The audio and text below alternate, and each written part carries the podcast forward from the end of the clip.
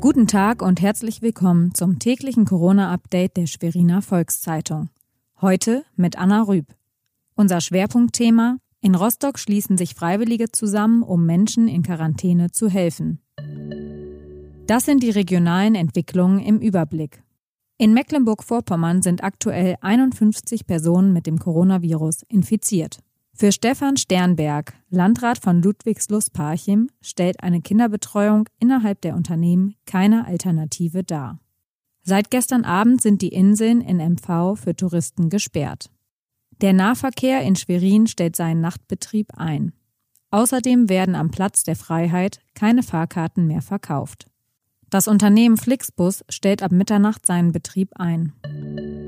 In Rostock hilft man sich. Besonders in Zeiten von Corona wird niemand alleine gelassen. So hat sich in der Stadt nun ein Kreis freiwilliger Helfer gegründet, um zu helfen.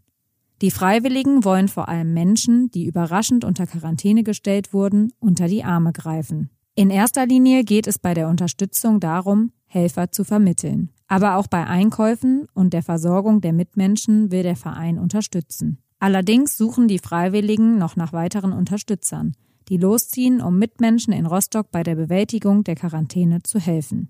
Besonders dann, wenn die Fallzahlen weiter steigen, würden zusätzliche Kräfte benötigt werden, um auch alle Betroffenen zu erreichen.